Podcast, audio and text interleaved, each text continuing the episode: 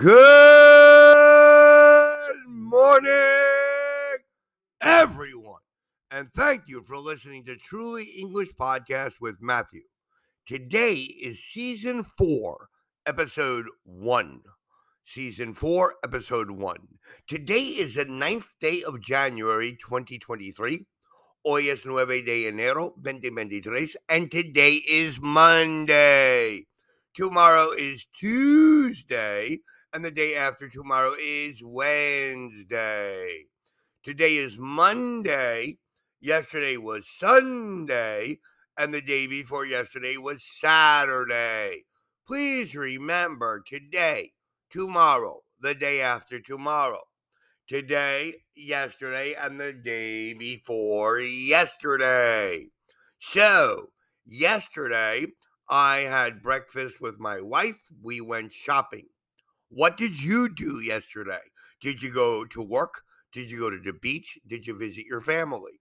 The day before yesterday, we had group classes in the morning and then we rested in the afternoon. We almost went to the movies, but there was nothing good in the theater. Today I am working, and the day after tomorrow I am working.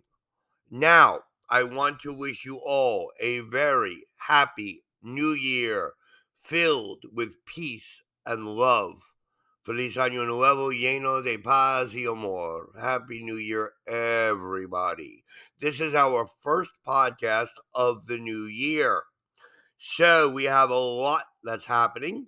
January, of course, is our biggest month with our most clients and we have a large amount of growth, thank God.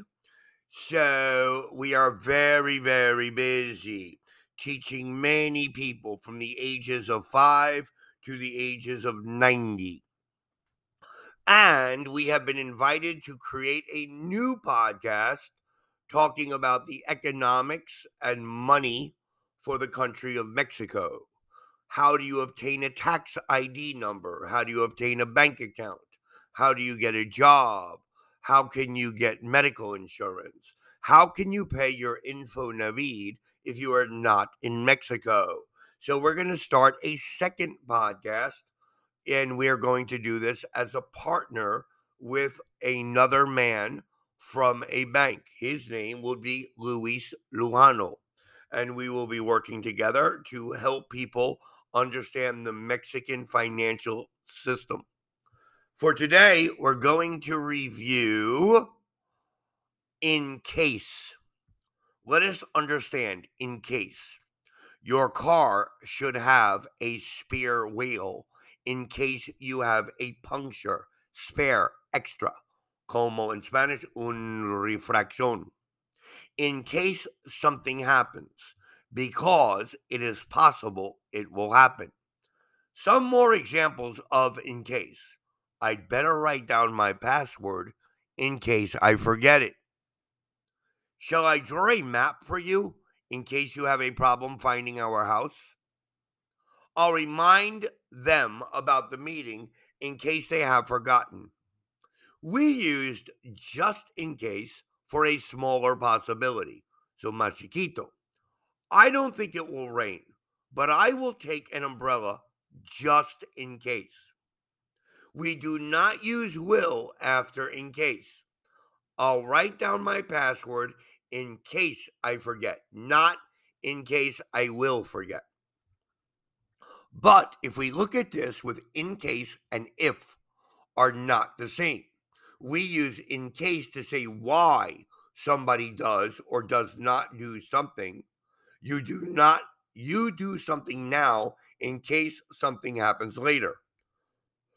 So let us compare.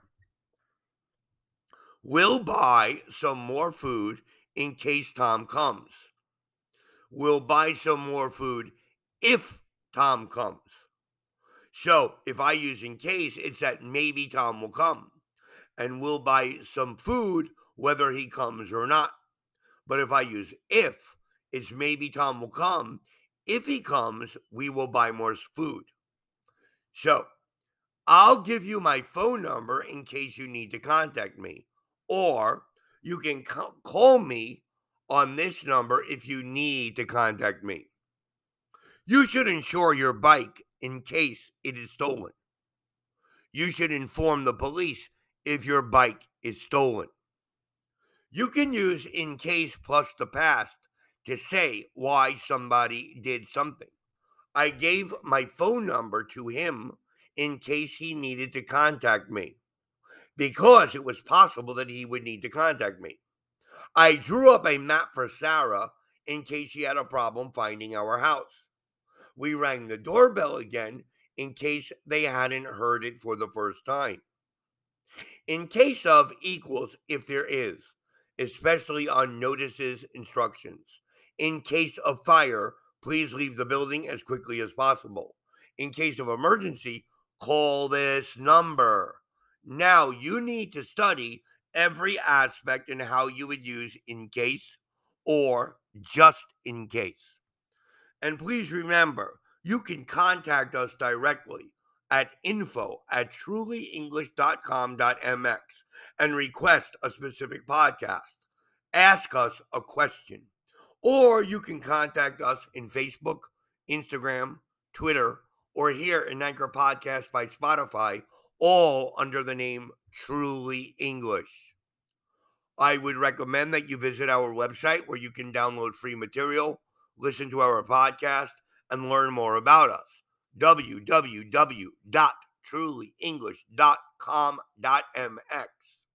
I want to wish you all a happy and healthy new year, a wonderful day, and an incredible week. Have a great week, everybody. Peace and love to all.